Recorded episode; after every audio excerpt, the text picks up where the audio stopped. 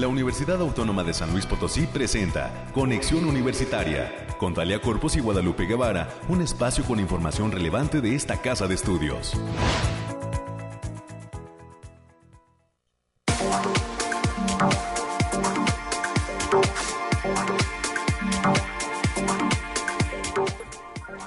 Hoy es lunes 6 de diciembre del año 2021. Soy Talia Corpus y le doy a usted la más cordial de las bienvenidas, esperando que nos permita hacerle compañía hasta las 10 de la mañana a todo el equipo que integra Conexión Universitaria y que de lunes a viernes le ofrece la información relevante de lo que sucede al interior de la Universidad Autónoma de San Luis Potosí. Muchísimas gracias por permitirnos entrar hasta donde usted se encuentra, ya sea eh, a través de las formas tradicionales, como es sintonizando en su aparato receptor la señal del 88.5 FM o del 1190 AM en la ciudad de San Luis Potosí Capital, así como el 91.9 FM que tiene cobertura en Matehuala y en algunos otros municipios del Altiplano Potosino. También a quienes lo hacen en nuestra página de internet radio y televisión.uslp.mx y por supuesto a quienes nos escuchan a través de la aplicación que se descarga en su teléfono inteligente de la USLP, específicamente en el apartado de Radio Universidad. Y recuerde que también si en alguna ocasión no tiene oportunidad de escucharnos en vivo, en eh, Spotify ya se encuentra nuestro podcast, así eh, lo puede localizar bajo el nombre de Noticiario Conexión Universitaria o el usuario es la UASLP y eh, pues después de nuestra transmisión se actualizan los contenidos en Spotify. Eh, le recuerdo que tenemos líneas de enlace y comunicación. Usted se puede reportar con nosotros llamando a cabina al 444-826-1347 y 48. Hoy nos acompañan los controles técnicos Ángel, a quien le agradezco su disposición y apoyo para llevar a cabo este esfuerzo de comunicación. Le adelanto un poco sobre lo que tenemos planeado para esta mañana. A las 9.20 estaremos conversando con el doctor Jair Cuellar. Él es especialista en medicina familiar de la unidad 45 del IMSS y nos va a platicar sobre las enfermedades respiratorias durante la temporada decembrina. Así es que será una charla interesante. Hay que estar atentos a estas eh, sugerencias y, e información eh, de interés general para mantener el cuidado de nuestra salud. A las 9.30 de la mañana, en el segundo bloque de entrevista, conversaremos con la maestra Beatriz Aguilera Gallegos. Ella es defensora adjunta de promoción y difusión de la Defensoría de los Derechos Universitarios y para esta mañana nos estará hablando sobre cómo se logra contar con una educación inclusiva en la Universidad Autónoma de San Luis Potosí y obviamente pues qué significa esto, ¿verdad? además de las implicaciones que tiene para sus estudiantes.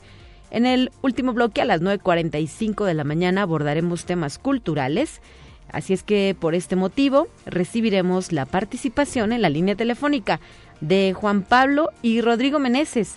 Ellos son docentes de la Coordinación Académica en Arte que están participando en una exposición en España que lleva por título Arte sobre papel, reminiscencias o vigencia. Así es que para entrar en detalle respecto a eh, la manera en la cual participan, con qué tipo de piezas y demás detalles de esto, pues eh, tendremos esta conversación en lo que es el último bloque de Conexión Universitaria. Además, claro, de nuestras secciones de siempre, las que usted ya conoce, en donde abordamos temas como la situación de COVID-19 en el mundo, obviamente las cuestiones climatológicas, la información de carácter nacional sobre lo que sucede en otras universidades de México y esa pequeña dosis de ciencia con la cual nos despedimos cada mañana. Son ya las 9.5 y vamos a comenzar. Aire, frío, lluvia o calor. Despeja tus dudas con el pronóstico del clima. Voy a la línea telefónica porque ya está con nosotros Alejandrina Dalemese con este puntual reporte del clima. Adelante. Alejandrina, buenos días. Alejandrina, ¿nos escuchas? Bueno, buen día. Adelante. Talia, buen día. Aquí te traigo el pronóstico más acertado en nuestro estado para este 6 y 7 de diciembre En general, para esta semana en nuestro estado tendremos cielos mayormente despejados con espacios de nubosidad dispersa, pero de importancia. Se presentan condiciones para la formación de bancos de niebla por las mañanas y vientos ligeros con ráfagas ligeras moderadas. Estas condiciones se presentan debido a la circulación anticiclónica con una línea seca interactuando con un canal de baja presión que afectará nuestro estado. Esto propicia un ambiente frío por las mañanas con potencial de heladas en zonas serranas, así como algunas lloviznas ligeras para este martes. Estas condiciones se presentan en la mayor parte de nuestro estado. Ahora, especificando por zona, en el altiplano estarán con temperaturas máximas de 27 grados centígrados y mínimas de 8. Cielos mayormente despejados con espacios de nubosidad dispersa.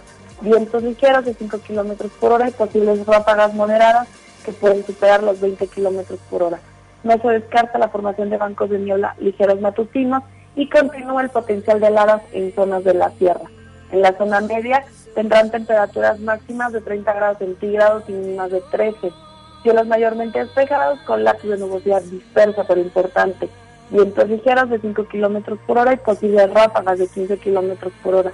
No se descartan algunos bancos de niebla en zonas de la sierra, así como algún potencial de heladas en zonas altas.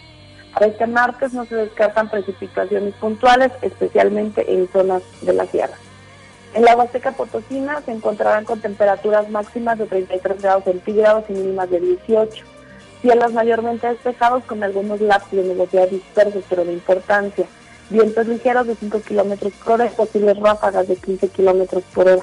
No se descarta la formación de bancos de niebla matutinos en zonas altas de la sierra y para el martes se esperan algunas lluvias ligeras en zonas de valle, así como algunas lloviznas generalizadas en zonas de la sierra y en la capital Potosina se presentarán temperaturas máximas de 26 grados centígrados y mínimas de 9, cielos ligeramente nublados con espacios de sol importantes, vientos ligeros de 10 kilómetros por hora y posibles ráfagas de 20 kilómetros por hora.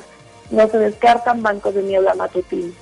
Nuestras recomendaciones para estos días, Talia, es que nos sigamos cuidando, que no bajemos la guardia, que tratemos de salir lo menos posible y que usemos nuestro cubrebocas. Asimismo, Avisar que continúa el factor de radiación ultravioleta a nivel moderado, por lo que se debe considerar no exponerse al sol más de 35 minutos consecutivos en horas de mayor insolación y las condiciones para la formación de bancos de niebla matutinos permanecen en zonas de la sierra. No se descartan algunos eventos de heladas, sobre todo en zonas altas. Hasta aquí el pronóstico, Talia. Excelente, muchísimas gracias Alejandrina por la información y seguimos en contacto el resto de la semana. Saludos al personal del Bariclim UASLP. Gracias, bonito inicio de semana.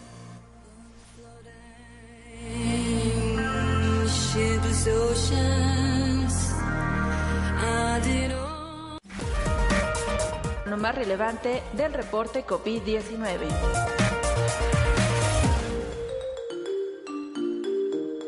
Hola, ¿qué tal? Muy buenos días. Le hablan a mi Vázquez. Espero se encuentre muy bien el día de hoy. Aquí le tenemos la información del coronavirus que surge en el mundo. La Organización Mundial de la Salud señaló durante la sesión especial de la Asamblea del Organismo Internacional que el fin de la pandemia dependerá de alcanzar altos niveles de vacunación a nivel mundial, así como de la implementación de medidas para reducir su transmisión. Del mismo modo, destacó que en cuanto más persista la desigualdad en el acceso a las vacunas, más oportunidades tendrá el virus de evolucionar de forma que no se pueda predecir. Conexión Universitaria. En Estados Unidos, especialistas confirman que la detección de la variante Omicron del coronavirus entrará al país en cuestión de tiempo, aseguró el epidemiólogo jefe estadounidense Anthony Fauci. Todos sabemos que cuando tienes un virus que ya se ha propagado por múltiples países, inevitablemente estará aquí. La pregunta es, ¿estaremos preparados? Manifestó Fauci ante el público norteamericano. Conexión Universitaria.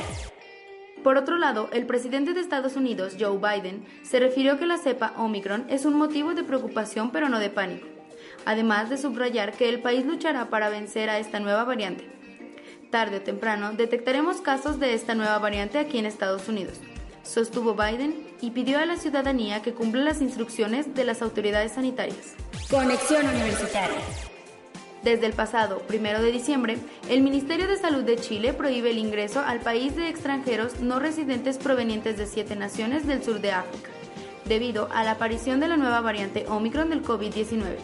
En el marco de una serie de modificaciones en el plan Fronteras Protegidas, las autoridades sanitarias bloquearon la entrada a personas provenientes de Sudáfrica, Zimbabue, Namibia, Botsuana, Lesoto, Eswatini y Mozambique.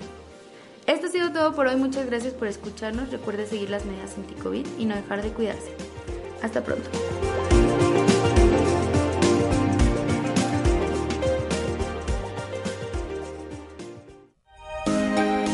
Escuche un resumen de Noticias Universitarias.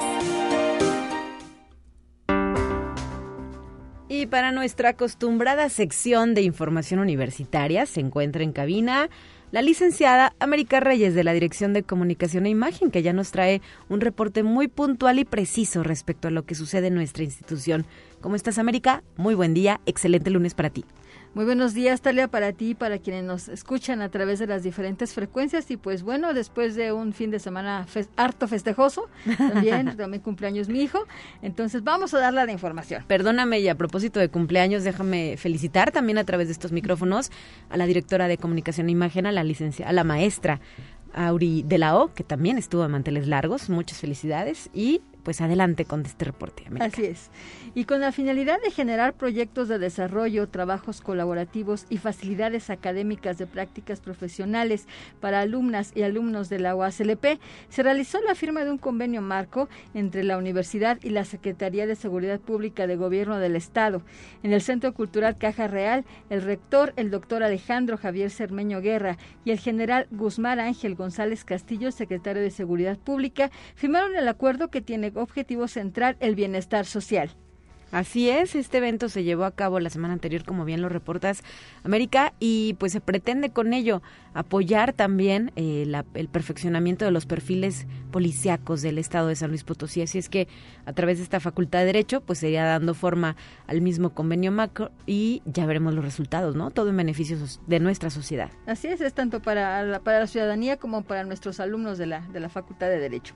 Y las doctoras Araceli Díaz Oviedo y Verónica Gallegos García, ambas catedráticas e investigadoras de la Facultad de Enfermería y Nutrición de la Universidad Autónoma de San Luis Potosí, obtuvieron reconocimientos por parte de la Federación Mexicana de Escuelas y Facultades de Enfermería en las categorías de Mérito de Investigación 2021 y Mérito Docente 2021 respectivamente y alumnos de la Maestría en Derechos Humanos de la UASLP organizarán el primer Congreso Latinoamericano de Estudiantes en Derechos Humanos con el lema Retos Educativos sobre Derechos Humanos en la tercera década del siglo XXI, que se llevará a cabo de forma presencial del 4 al 6 de mayo de 2022 en la Facultad de Enfermería y Nutrición. Los trabajos para este evento, que no tienen ningún, costo, se van a recibir hasta el 1 de marzo de 2022. Eh, pueden acceder al correo electrónico con congreso.edh.slp.hotmail.com.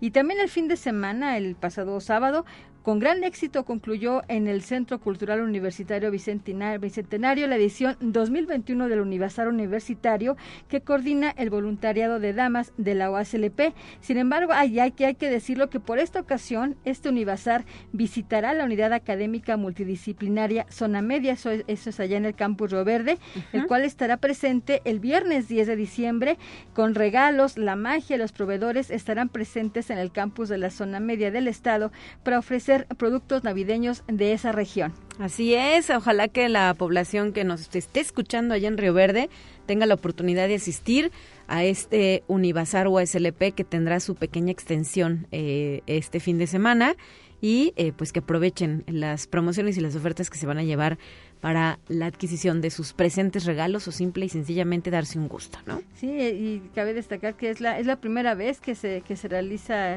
el, el Univazar en cualquiera de los demás campus y ojalá que se que se permee para los demás para para las siguientes ediciones de, de este Univazar. Así es que puede ir creciendo poquito a poco. Así es. ¿Qué más, América? Y los jóvenes Gerardo Daniel Mejía Gallegos del Instituto Potosino y José Eduardo Aguayo Méndez de la Universidad del Centro de México del nivel medio superior obtuvieron medallas de plata y bronce en la 31 Olimpiada Nacional de Biología organizada por la Academia Mexicana de Ciencias. Así lo informó la maestra Juana María Tobar, quien es docente de la Facultad de Ciencias Químicas de la UASLP y coordinadora de la Olimpiada, quien dijo que debido al esfuerzo y arduo trabajo de los bachilleres, así como del cuerpo académico de esta facultad, se lograron conquistar las medallas y la coordinación de la licenciatura en Contaduría Pública invita al curso en línea y presencial Reformas Fiscales 2022 que será impartido por el contador público José Cosme Ramírez Medellín, mismo que se llevará a cabo este jueves 9 de diciembre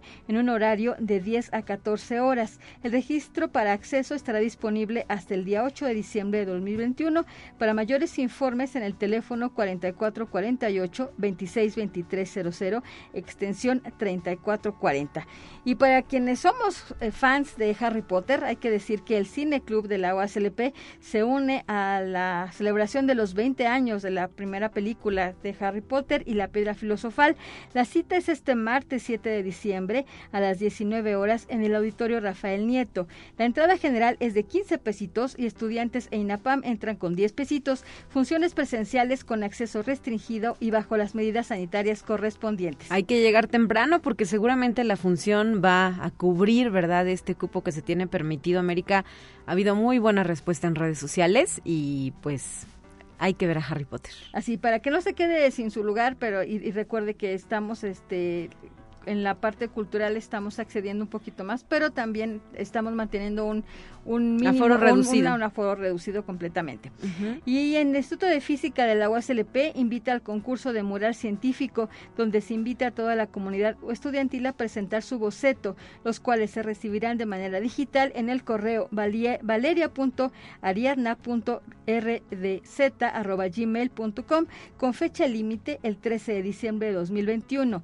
La galería de bocetos y la premiación será el 15 de diciembre de este año en las instalaciones del campus Pedregal. El boceto ganador será plasmado en el Instituto de Física. Y la Secretaría Académica de la UASLP invita a las conferencias Consolidemos Trayectorias PRODEP UASLP, donde participará el doctor Oruam Cadex Marichal Guevara, quien es director de Relaciones Internacionales de la Universidad de Ciego de Ávila Máximo Gómez Báez. La cita es este martes 7 de diciembre a las 10 horas, transmisión únicamente por Teams. Para mayores informes, en el teléfono 4448 262300, la extensión es la 5220. Y finalmente, la Universidad Autónoma de San Luis Potosí, a través del posgrado multidisciplinario en Ciencias Ambientales de la OASLP, invita al simposio Agua, Desarrollo, Sustentabilidad y Seguridad Hídrica, que se llevará a cabo el los próximos días 9 y 10 de diciembre en un horario de 15 a 20 horas a través de la plataforma Zoom. Para mayores informes en el Facebook Agenda Ambiental UASLP. Excelente, América, muchas gracias por este reporte y pues te esperamos mañana de nueva cuenta en cabina Así es, excelente inicio de semana para todos. Para ti también, son ya las 9 con 19. Hay que felicitar también al grupo Unidanza Contemporánea del Departamento de Arte y Cultura de la UASLP que este fin de semana tuvo llenos totales en sus funciones de la vendedora de fósforos en el Teatro de la Paz. Quienes estuvieron ahí dicen que estuvo increíble el evento y hay que recordar que también se presentaron dentro del patio del edificio central de la USLP en el marco del encendido navideño y eh, de estas fiestas decembrinas que ya no podemos dejar de sentir en el ambiente, ¿cierto? Eh, muchas felicidades a todas y todos los eh, que formaron parte de este gran esfuerzo que es la vendedora de fósforos, porque sabemos que no solo había bailarines, sino eh, también algunos acompañantes en escena. Así es que muchas felicidades a este proyecto que ya tiene 17 años de presentarse de manera ininterrumpida. 9 de la mañana ya con 20 minutos. Vamos a lo siguiente. Los invitados de Conexión Universitaria al aire. Y Ahora en la línea telefónica quiero agradecer que se encuentre con nosotros el doctor Jair Cuellar, especialista en medicina familiar de la unidad 45 del IMSS. Bienvenido, doctor. Hola, buenos días, Talia. Buenos días a todos ustedes y a su auditorio. Y la, pues esta ocasión, estos minutos que nos regala amablemente son para platicar y para que nos dé recomendaciones, por supuesto, en el marco de las enfermedades respiratorias que se pueden presentar durante esta temporada decembrina. Eh, ¿Qué perspectiva tiene al respecto el sector salud, eh, específicamente el IMSS? Y pues, ¿qué podemos hacer los ciudadanos para cuidarnos entre todos, doctor? Bueno, mira, Natalia, la, temporada propiamente, pues eh, ya es algo que, que sabemos todos, la temporada invernal, los fríos traen consigo todo aquello eh, que son las enfermedades eh, sobre todo respiratorias, eh, desde el catarro común, gripa, hasta cuadros como influenza o lo que ahora está lamentablemente afectándonos todavía, que es el, el COVID-19. sin embargo, es importante señalar que, que el, el instituto se, se, ha se ha establecido o ha establecido algunas acciones, sobre todo que van hacia la cuestión preventiva. De manera que ahorita pues sigue estando vigente el uso del cubrebocas, el aseo de manos, el uso de alcohol gel, la eh, sana distancia, el quedarse en casa si no es necesario salir, evitar eh, pues las aglomeraciones, eh, procurar siempre pues salir a lo más necesario, evitar exponer a los adultos mayores o los menores de 5 años, que son acciones que a final de cuentas son generales para cualquier tipo de, enfermedad respiratoria, pero que sí es conveniente seguir insistiendo, ¿verdad? Que, que en, el, en el caso del, del COVID-19, pues todavía la lucha sigue. Claro. Y es importante seguir manteniendo todo este tipo de medidas. Sí, efectivamente, doctor, ya se ha hablado de que eh, pues nuestro estado particularmente podría enfrentar un repunte de casos derivado justamente de estos festejos decembrinos, ¿verdad? Que pues no, no diría que ya van a suceder, sino ya se están presentando estas reuniones después pues de más de un año, si no es que ya dos, ¿verdad?, de aislamiento. Y pues ante ello tenemos que extremar todavía más las precauciones para no eh, ser víctimas de esta enfermedad. Doctor, me gustaría preguntarle eh, qué tanto ha ayudado, por ejemplo, el uso del cubrebocas y de estas medidas de prevención para mitigar otras enfermedades. Fíjate que, que, sí, digo, afortunadamente y bueno, por otro lado también lamentablemente, eh, este tipo de, medidas que, se han estado tomando desde ya como bien apuntas hace ya casi dos años, eh, han, han, han permitido eh, sí disminuir un poco lo que es la, la frecuencia de, de este tipo de, de enfermedades propias de la, de la, de la época, de la estación, eh, sin embargo, es, es necesario eh, informar y decirlo, ¿verdad? Que siguen existiendo, ¿verdad? Y no todo también hay que hay que hay que mencionarlo, no todo también se va a tratar de COVID, es decir, eh, ya presentamos algún cuadro, un poco de, de moquito, tos, a lo mejor fiebre y de repente pues lo que nos viene a la mente es inmediatamente COVID, ¿verdad? sí. y, y, no, no, no necesariamente tiene que ser eso, pero sí es importante inmediatamente pues atender a, las indicaciones del médico, es decir, hay que acudir. Aquí es donde también es muy importante eh, dejar muy claro eh, el evitar la automedicación. Es una conducta, una, una costumbre ya prácticamente de, nuestra sociedad el hecho de automedicarse y sí es muy importante mencionarlo, que de preferencia mientras no se tenga un diagnóstico preciso, sí. Eh, la, la, automedicación hay que evitarla. Por eso el instituto hace la invitación a que todos sus derechohabientes se acerquen a su, a su consultorio para recibir su, su debida atención. Claro, y también esta es temporada de aplicarnos la vacuna contra la influenza. En el arranque de esta aplicación eh, se hacía énfasis en que asistieran adultos mayores y menores de edad. ¿Ya se ha abierto al resto de la población la vacuna, doctor? Hasta ahorita todo lo que es la aplicación de vacuna dentro de lo que es propiamente el instituto está abierta a la población derechohabiente, hasta donde tengo entendido. Sí. Aún no se no se ha especificado si ya está abierta población totalmente abierta, es decir, población no derechohabiente. eh, pero sin embargo eh, hay que hay que anotar también que la, la Secretaría de Salud y algunas otras instituciones como el ISTE están haciendo lo propio. Así de es. manera que sí, es muy importante que prácticamente toda la población, pero específicamente los grupos de riesgo, aquellos eh, por grupos de, adultos mayores y menores, no lo hagan. ¿Y qué pasa con las personas que normalmente tienen alergias o sufren alguna enfermedad, por ejemplo, como el asma, en estos días de diciembre? Respecto a este otro tipo de, entidades, que también es, es común eh, presentar algunas exacerbaciones de, los cuadros, también es muy importante que, mantengan su control en cuanto a sus medicamentos, que no los abandonen, que continúen, que tengan las medidas que ya platicamos anteriormente, ¿verdad? Y que además de eso, pues mantengan una buena alimentación, una buena hidratación, pero sí es muy importante no suspender el, tratamiento ya establecido para casos de enfermedades como el asma o como la enfermedad pulmonar obstructiva crónica. ¿Y cuáles podrían ser algunas señales de que requerimos ya esa atención médica eh, respecto a las enfermedades respiratorias? Cuando se vuelve presente por ciertos días, ¿qué tipo de síntomas, doctor? Mira, habitualmente los, los cuadros respiratorios, la mayor eh, causa o la principal causa de, las enfermedades respiratorias es, a través de agentes virales. Es decir, que son, son, son bichitos que habitualmente conocemos que son autolimitados, es decir, 5 a 7 días a lo mucho.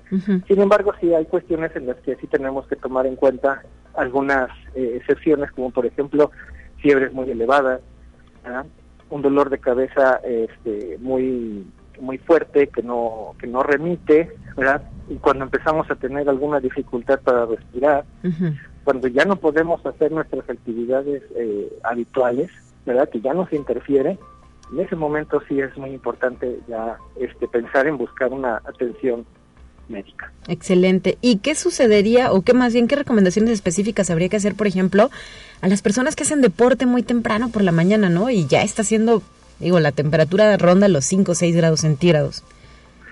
Mira, en este sentido sí es muy importante también que salgamos eh, prevenidos, ¿verdad? Es decir, si, va, si vamos a salir a hacer alguna actividad, lo cual eh, es, es, sano, es recomendable, es, necesario incluso, es importante pues salir bien abrigados, ¿verdad? Si ya nosotros tenemos una actividad física ya determinada, pues hay que recordar que tenemos que hacer previo un calentamiento y después al finalizar nuestra actividad, pues un leve estiramiento, eh, salir bien abrigados, salir hidratados, procurar no salir en ayunas, eso es una conducta también que a veces se observa y que a veces no es precisamente lo ideal, pero sí salir preparado con algo, como decían las abuelitas, con algo en la panza. Ajá, claro. Muy bien, pues ahí están estas eh, recomendaciones que desde el sector salud del IMSS nos están extendiendo a la población haciendo eh, pues esta, eh, este énfasis, ¿verdad?, en que la salud depende prácticamente de uno. Digo, a reserva de los pequeñines o de los adultos mayores, pues uno en edad productiva tiene que procurarse a sí mismo. Tienes tú toda la razón, Talia, es, es muy importante. Y fíjate que, bueno, ya quisiera aprovechar también el, el espacio para, para recordarle a nuestra población derechohabiente que se acerque a sus módulos de prevenir para hacer todas las diferentes acciones preventivas que se acerquen a sus consultorios de medicina familiar para recibir atención, tanto el individuo como su núcleo familiar.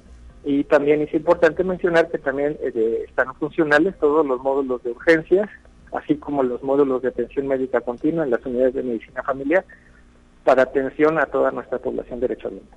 Perfecto, pues le agradezco que nos haya regalado estos minutos a Conexión Universitaria y espero, por supuesto, que la información haya sido de interés para nuestra audiencia. Muchas gracias, doctor Jair Cuellar, especialista en medicina familiar de la Unidad 45 del IMSS. Al contrario, Talia, muy agradecido y muchos saludos a, toda la audiencia. Un abrazo a la distancia, a seguirnos cuidando. Gracias, hasta la próxima. Gracias. Son ya las 9 de la mañana con 29 minutos. Tenemos que hacer una pausa. Esto es Conexión Universitaria. Soy Talia Corpus y en unos instantes estaré de regreso con más información. Vamos a una breve pausa. Acompáñanos.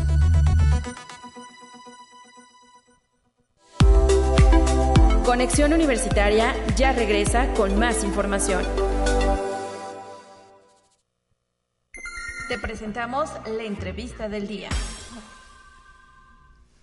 Y esta mañana ya se encuentra en la línea telefónica la maestra Beatriz Aguilera Gallegos, defensora adjunta de promoción y difusión de la Defensoría de los Derechos Universitarios.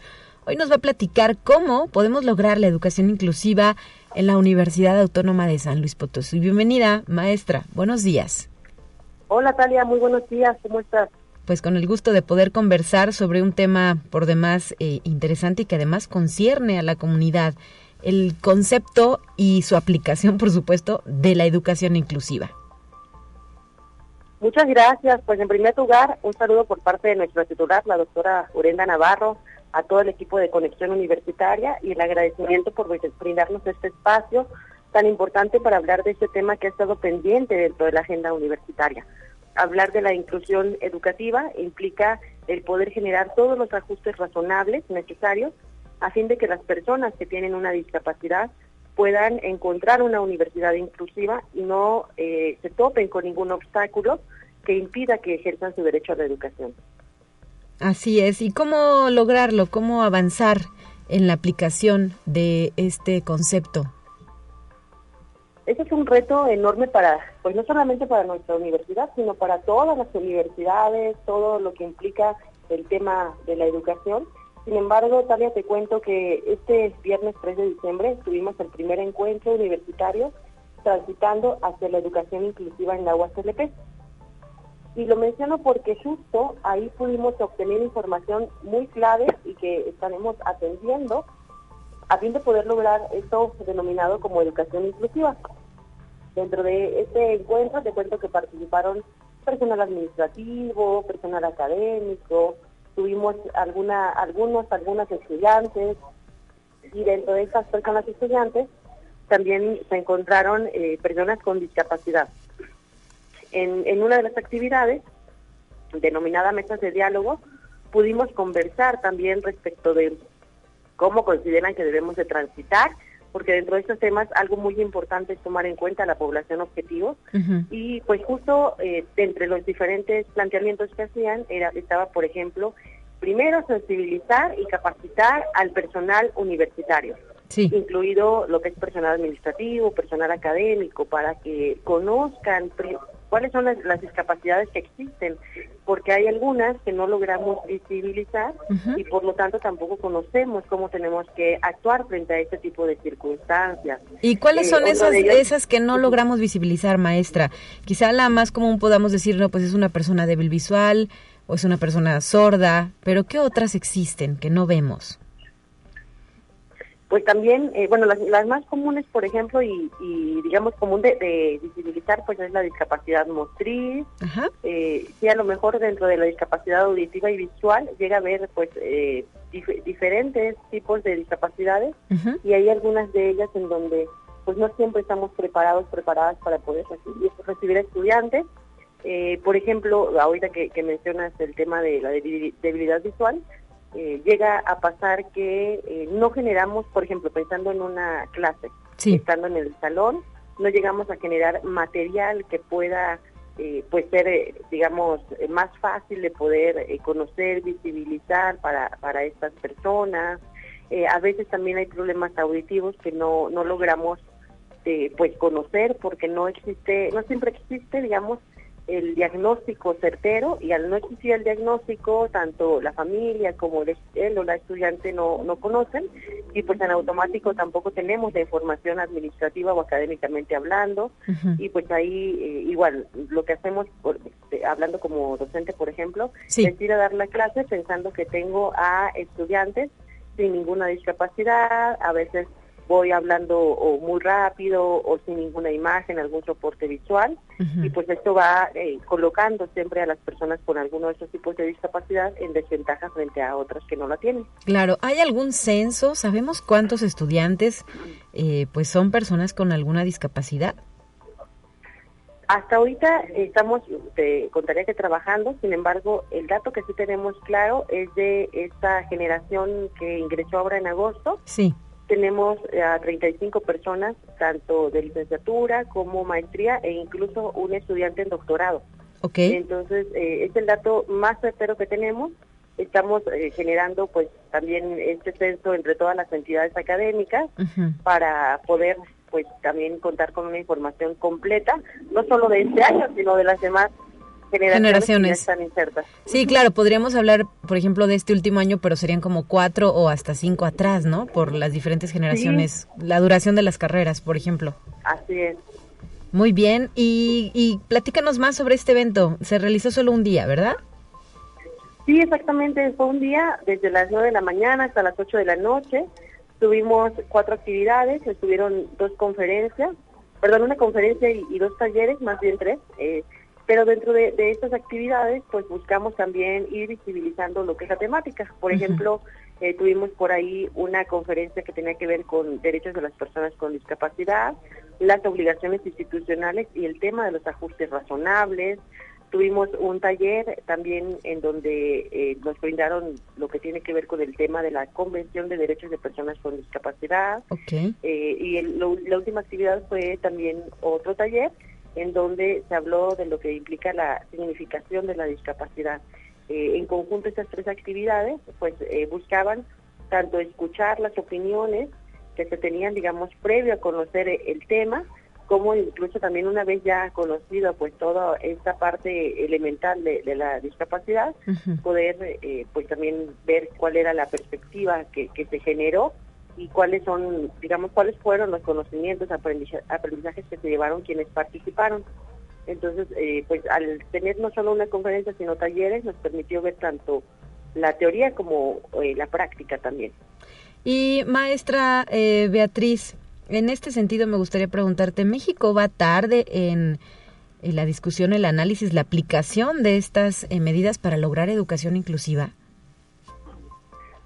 Sí, sí, sí, si bien pues ya estas convenciones eh, eran obligatorias desde hace un par de años para nuestro país, eh, convención como esta que refiero de, derechos de personas con discapacidad, lo cierto es que en la práctica no, pues hemos hecho lo suficiente para poder implementar su contenido.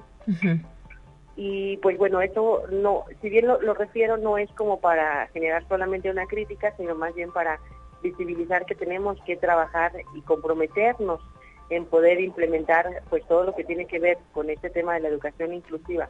Algo que eh, podemos observar, por ejemplo, es que en la educación básica tiene mucho más atendido el tema e incluso, por ejemplo, hay estos centros de atención múltiple, los llamados CAM, en donde también se brinda esa atención a niños, niñas, adolescentes que tienen alguna discapacidad, pero ya cuando vamos a la educación eh, superior, pues encontramos que no siempre, pues más bien no siempre, no hemos generado los ajustes razonables que se requieren a fin de, poder, pues, eh, de, poder generar las días necesarias para que estas, estas personas, estudiantes con discapacidad, puedan pues permanecer, no solamente ingresar, sino permanecer y concluir una carrera universitaria. Así es, y sí suceden estas historias. Yo recuerdo que hace algunos años, digo años porque fue antes de la pandemia y de la pandemia mínimo ya fue uno, ¿verdad? Tuvimos la oportunidad de dialogar con un estudiante de la Facultad de Agronomía que era una persona débil visual y él nos, nos compartía justamente su experiencia, ¿no? Cómo, eh, pues gracias también al apoyo de sus docentes y compañeros, estaba ya a punto de terminar su licenciatura, no recuerdo específicamente cuál era, pero eh, pues uno se imagina hasta agronomía, o sea, tan lejos, eh, tan complicado que es llegar, no sé, el tipo de actividades que llevan a cabo, pero él estaba ahí, estudiando y dando su mejor, ahora sí que dando su mejor esfuerzo y enfrentando una de sus grandes batallas quizá. Así es. Acá, por ejemplo, bueno, yo soy docente en la Facultad de Derecho y ahora en contingencia se tituló un joven estudiante también con discapacidad visual. Entonces, eh, pensar, por ejemplo, que en una carrera como Derecho, cuántas lecturas son, pues entonces, y, bueno, encontrarnos que él tiene justamente esta discapacidad, ahí pensaríamos cuántos son los retos que se le presentan a él para poder acceder a toda esa información. Entonces, eh, a mí me tocó darle clase a él incluso y, yo les cuento que en su momento yo le preguntaba cómo poder ayudarlo. Sin embargo, pues no tendríamos que, generar este tipo de preguntas porque deberíamos también de estar preparados, preparadas como docentes a fin de brindarles esa atención. Eh, yo quise ser pues empática, sensible y ya él me dijo, no, solo basta con que me, envíe todos los documentos en un archivo PDF, yo tengo un programa para leerlos, permítame que mis compañeros me lean el examen, entonces ya fui buscando como todas las formas para que él pudiera pues acceder a esa clase, pero una de 52, por ejemplo. Entonces ahí también eh, pensar en una universidad que tenga incluso señalética, que tenga pues, rampas. rampas, el tema de los, bueno, la señalética, por ejemplo, en braille, entonces es como ir generando todo lo, que les permita a, estos estudiantes estar en la universidad. Así es, y al final también pues se genera un impacto, ¿no? En, el mismo espacio en el que se desenvuelve la persona con discapacidad al interior de la universidad. Maestra, porque quizá eso es lo más difícil, poder permear en otras capas sociales cuando eh, pues vemos eh, historias y conocemos que hay todavía actitudes eh, pues de relegar a las personas que sufren alguna discapacidad de los espacios productivos o, escolares, ¿no? Ahí quizá es la parte más difícil, la piedra más dura de picar, pero poco a poco se podrá eh, lograr. Así es, sí, exactamente. Hay algunas, bueno, ubico particularmente una asociación, eh, se llama Juntos, que trabaja este tema de inclusión laboral de personas con discapacidad y ahí es pues donde vemos la necesidad de generar estos espacios para estudiantes con discapacidad para que puedan sí, insertarse en, el mercado laboral y además también pues que ese propio mercado laboral genere los ajustes que, requiere. Entonces vemos cómo el efecto, eh, digamos, va, va en cadena y, y de alguna manera pues también en la medida que nos preparemos desde la propia universidad podemos ir sensibilizando a otros espacios y, además porque también no hay un alto índice de personas con discapacidad. Por ejemplo, en la discapacidad auditiva es poco el índice de personas que logran ingresar a la, a la universidad porque eh, pues muchas veces no conocen la lengua de señas mexicanas, eh, no, no, oralizan, eh, no, por ejemplo, no, no se comunican, pues ahora sí que como, como han ido aprendiendo, pero no necesariamente con una estructura, y, al no tener esa estructura pues les impide acceder a estudios. Entonces ahí vamos viendo cómo cómo podemos ir trabajando eh, de forma colaborativa las instituciones eh, académicas eh, laborales entre otras más para para cumplimentar los derechos de estas personas muy bien, pues te quiero agradecer, maestra Beatriz Aguilera Gallegos, defensora adjunta de promoción y difusión de la Defensoría de los Derechos Universitarios, que nos hayas acompañado en esta ocasión y seguiremos en contacto porque todavía tendrán más actividades. Claro que sí, este viernes tenemos unas jornadas universitarias eh, respecto del 10 de diciembre, que es el Día Internacional de los Derechos Humanos. Entonces ahí con todo gusto también compartirles y hacerles la invitación para que, que asistan. ¿Dónde van a ser? Adelántanos un poco. Claro que sí, va a ser en el Patio de la Autonomía del edificio central de la universidad. Este viernes, ¿verdad? Este viernes 10 de diciembre. ¿Y se trata de la primera jornada universitaria 10D? Así es. Muy bien, muchísimas gracias. No, al contrario, Tania, muchas gracias y un saludo pues, a todo el auditorio. Hasta la próxima, 9 de la mañana ya con 45 minutos. Tenemos lista nuestra siguiente sección. Le invito a escucharla. Entérate qué sucede en otras instituciones de educación superior de México. Las tecnologías de la información y la comunicación han sido una herramienta útil para realizar voluntariado a distancia, vincular y apoyar causas, incluso más allá de las fronteras, asegura la académica de la Escuela Nacional de Trabajo Social de la Universidad Nacional Autónoma de México, Celeste Romero Castro. Conexión Universitaria. La oferta educativa en el nivel superior debe responder a los nuevos requerimientos, a los intereses particulares de los jóvenes para potenciar sus capacidades. Está en manos de las instituciones presentar opciones atractivas y trabajar muy comprometidos con la igualdad de oportunidades para los miles de alumnos que se forman en sus aulas. Así lo dijo la rectora de la Benemérita Universidad de Puebla, Lilia Cedillo Ramírez. Conexión Universitaria. La Unidad Académica de Estudios Regionales de la Coordinación de Humanidades de la Universidad Nacional Autónoma de México, ubicada en la ciudad de Jiquilpan, Michoacán, celebra el 45 aniversario del Museo Universitario, Vida y Obra de Lázaro Cárdenas del Río, con la charla Cuéntanos tu experiencia en el museo, la cual tuvo como finalidad conversar con distintos actores y disciplinas sobre el papel educativo, identitario, recreativo y patrimonial de este espacio universitario. Conexión Universitaria. Por sus méritos científicos, Miguel Ángel Llama Leal, investigador y profesor del Tecnológico Nacional de México, Campus Torreón, recibió el reconocimiento como Ciudadano Distinguido de Torreón, Coahuila. El investigador fue galardonado con la medalla José Bulmaro Valdés Anaya, que otorga el ayuntamiento a ciudadanos eminentes en cuanto a su trayectoria y labores en el ámbito científico. Por quinta ocasión, esta presea recayó en un investigador.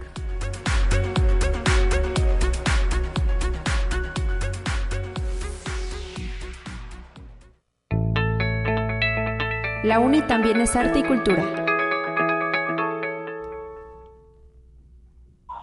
Y hoy vamos a la línea telefónica a saludar a los docentes de la Coordinación Académica en Arte, Rodrigo y Juan Pablo Meneses, que ya nos acompañan en este espacio de noticias. Bienvenidos, muy buen día. Hola, buenos días. Buen día, hola, buen día. Ahí están ambos, ¿verdad? Muchas gracias por contestarnos la llamada. Y es que vamos a platicar eh, sobre la participación que están registrando en una exposición que lleva por título Arte sobre papel, reminiscencias o vigencia y que es organizada desde España, el Museo de Jaén. Eh, ¿Quién nos quiere pues introducir sobre cómo llegaron a esta exposición? Juan Pablo Rodrigo, adelante, ¿quién toma la palabra? Pues mira, este es una exposición a partir de una convocatoria que la lanza eh, varios catedráticos de la Universidad de Jaén y que tiene una asociación cultural de acción social y arte que se llama ASA y va a tener eh, eh, tres, tres exposiciones, dos en, la, en Jaén, en varias, en varias sedes y otra en la ciudad de Toledo, entonces es un poco como de esta exposición. Y en este sentido, eh, ¿cuándo se lanzó la convocatoria? Eh, ¿Qué tipo de obra debieron enviar? Pues eh, principalmente esta eh, lo que busca la, la asociación es eh, hacer un análisis o hacer una propuesta curatorial sobre qué es lo que está pasando con la obra en papel y como su título lo dice, qué tan vigente es o, o qué, qué está pasando con el uso de nuevas tecnologías y otros tipos de, de soporte. Eh, es algo que ellos están como dentro de sus investigaciones haciendo y lanzan una convocatoria ya hace varios meses eh, y a, digamos convoca a artistas y catedráticos que hemos colaborado con ellos en, en anteriores ocasiones como en coloquios o, o otros otras exposiciones y se envían la propuesta de obra ellos la seleccionan y finalmente ponen es un proceso ya de pues por lo menos seis meses desde que se envía la propuesta de obra. Claro. Específicamente en dónde se encuentra la exposición y hasta cuándo estará vigente. Eh, son, tres sedes. La, la, primera es el Museo de Jaén, en, el sur de España, y está entre noviembre, eh, y luego la van a ir cambiando de, sedes a otra. La, siguiente sede me parece que es en enero y en marzo en, en el Museo de Toledo. Ok, entonces son estos tres espacios donde la misma cantidad de obras se van a estar presentando, ¿verdad? Sí, sí, es la misma exposición, se va moviendo de, de ¿Y saben ustedes con, eh, con cuántas personas más comparten foro? Pues es un número muy amplio, el, número de, artistas no, no lo recuerdo en este momento, pero yo creo que fácilmente somos cerca de más de 20 artistas, eh, que es una exposición pues bastante amplia, cada artista participa entre una a tres piezas en promedio, entonces es una exposición, como digo, bastante amplia y que creo que logra su cometido de una diversidad importante de, posibilidades de cómo hacer piezas sobre papel en la actualidad. Claro. Y este específicamente, ¿qué nos pueden decir sobre las piezas que ustedes han enviado a esta exposición? Rodrigo, platícanos con cuántas participas, qué títulos tienen y pues qué sentido, ¿no? Son tres, tres piezas con las que participo. Las tres, eh, lo que me interesó trabajar son los recorridos emocionales, que es parte de mi archivo de, trabajo. Recupero parte de, mi archivo en donde hago un ejercicio gráfico de cómo es que recorren las emociones nuestro, nuestro cuerpo. Y eh, algo que me interesó mucho trabajar fueron eh, en principio dibujos en papel, sí. pero esos dibujos los digitalicé y los retrabajé en, software de dibujo para finalmente volverlos a imprimir sobre papel. analizar un poco qué es lo que pasa con el dibujo que se hace de manera tradicional para después digitalizar y volver a, a imprimir fue algo que me interesó mucho porque mis archivos están eh, hechos de esta manera, dibujos tradicionales con dibujos eh, vectoriales y me interesó combinar. Muy bien, ¿y cómo se titula tu obra? Son eh, recorridos emocionales y es recorrido emocional, mandé recorrido emocional felicidad, recorrido emocional miedo y recorrido emocional tristeza. Excelente, ahí ya se exhibe, ¿verdad? dentro de esta exposición itinerante. Y en tu caso, maestro Juan Pablo Meneses, ¿qué nos puedes decir sobre tu propuesta de obra? Mira, mi, obra es una, pues es un políptico eh, eh, a partir de apropiaciones de la, es una serie de fotos que estoy apropiando de las primeras imágenes fotográficas, de estas primeras imágenes de Nietzsche, de Daguerre, y en este caso es la primer, me apropio de la primera foto digital obtenida a partir de ya como código binario. es una imagen de un bebé y yo lo que hago es, bueno, la, la bajo de internet, la, la apropio y empiezo a transferir a papel justamente, ¿no? Eh, con procesos de serigrafía. Son eh, tres tintas diferentes, rojo, verde, azul, que alude al modo de color RGB, que es justamente esta como idea de lo análogo y lo digital. Sí. Y es muy pertinente con la con la curaduría de la, de la exposición, porque justo habla de esto, de la vigencia del papel, y hago una reinterpretación de las primeras fotos que justamente eran en placas en papel y ahora transferido el lenguaje digital y hablando de los modos de color de la fotografía digital. Muy bien, y tienes una más, ¿verdad? Tienes tres obras en total.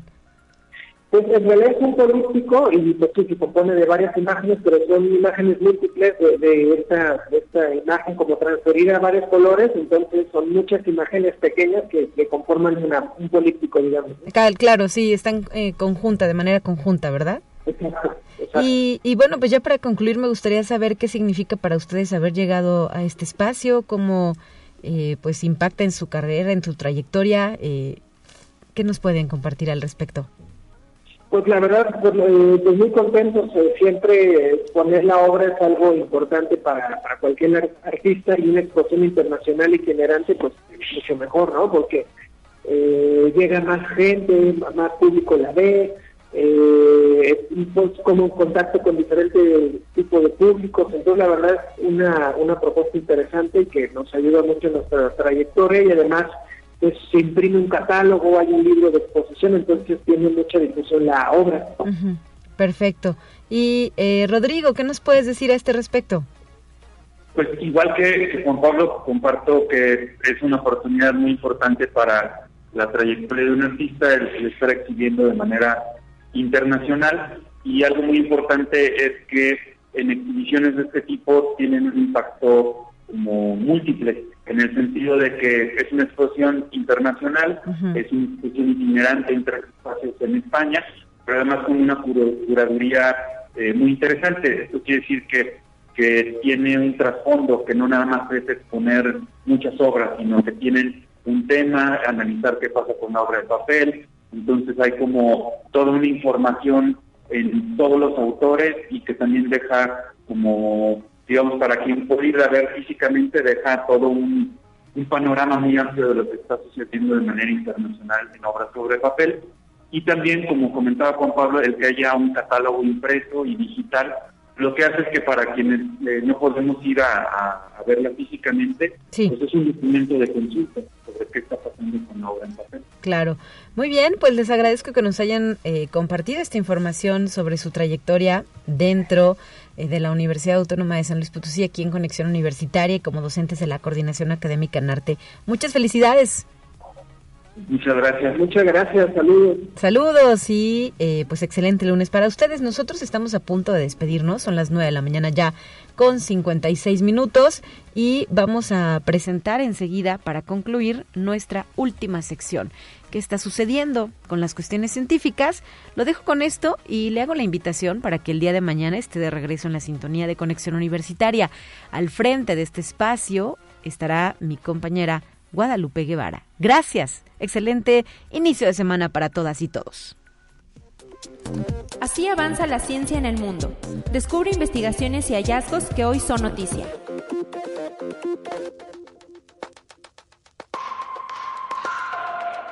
La red social Twitter eliminó cerca de 3.500 cuentas que realizaban operaciones de influencia y propaganda en beneficio de gobiernos de diferentes países. La gran mayoría de estas publicaciones, 2.048, retransmitieron el discurso oficial del Partido Comunista de China sobre el tratamiento del pueblo yugur una minoría musulmana de la que se cree que cerca de un millón de miembros se encuentran recluidos en campos de trabajos forzados, según algunas ONGs. Conexión Universitaria. El crecimiento del consumo de video en Internet es exponencial y continúa en aumento, pues con base en un estudio realizado en consultoría Provokers, en 2019, el 80% del tráfico en Internet era video y estiman que para el 2022 el porcentaje habrá subido casi a 85%. Frank Moreno, especialista en marketing y fundador de la agencia de publicidad Endor, aseguró que las marcas y empresas mexicanas deben poner atención a la creación de contenidos multimedia, lo cual hoy en día se puede realizar de manera fácil e inmediata. Conexión Universitaria el astronauta de la NASA, Mark Van de Hey, logró completar con éxito un experimento de plantas y luego de 137 días pudo plantar y cosechar la no despreciable cantidad de 26 chiles en el espacio. Parte de la cosecha llegará a nuestro planeta en los próximos días, luego de que fueron desinfectados y consumidos por los propios astronautas a través de una noche de tacos. Conexión Universitaria un tratamiento sin precedentes de Genesing Biologics le devolvió parcialmente la vista a un paciente ciego que por varias décadas padeció retinosis pigmentaria, una enfermedad de la vista en donde los pacientes pierden inicialmente la visión periférica, pero poco a poco el ojo se va cegando. Al combinar la terapia génica con unas gafas especializadas, el hombre, luego de 40 años de haber perdido la vista, nuevamente pudo ver a través de las gafas y en torno a un ejercicio de experimentación que continuará analizando el comportamiento de las personas, pues ha dado los primeros resultados.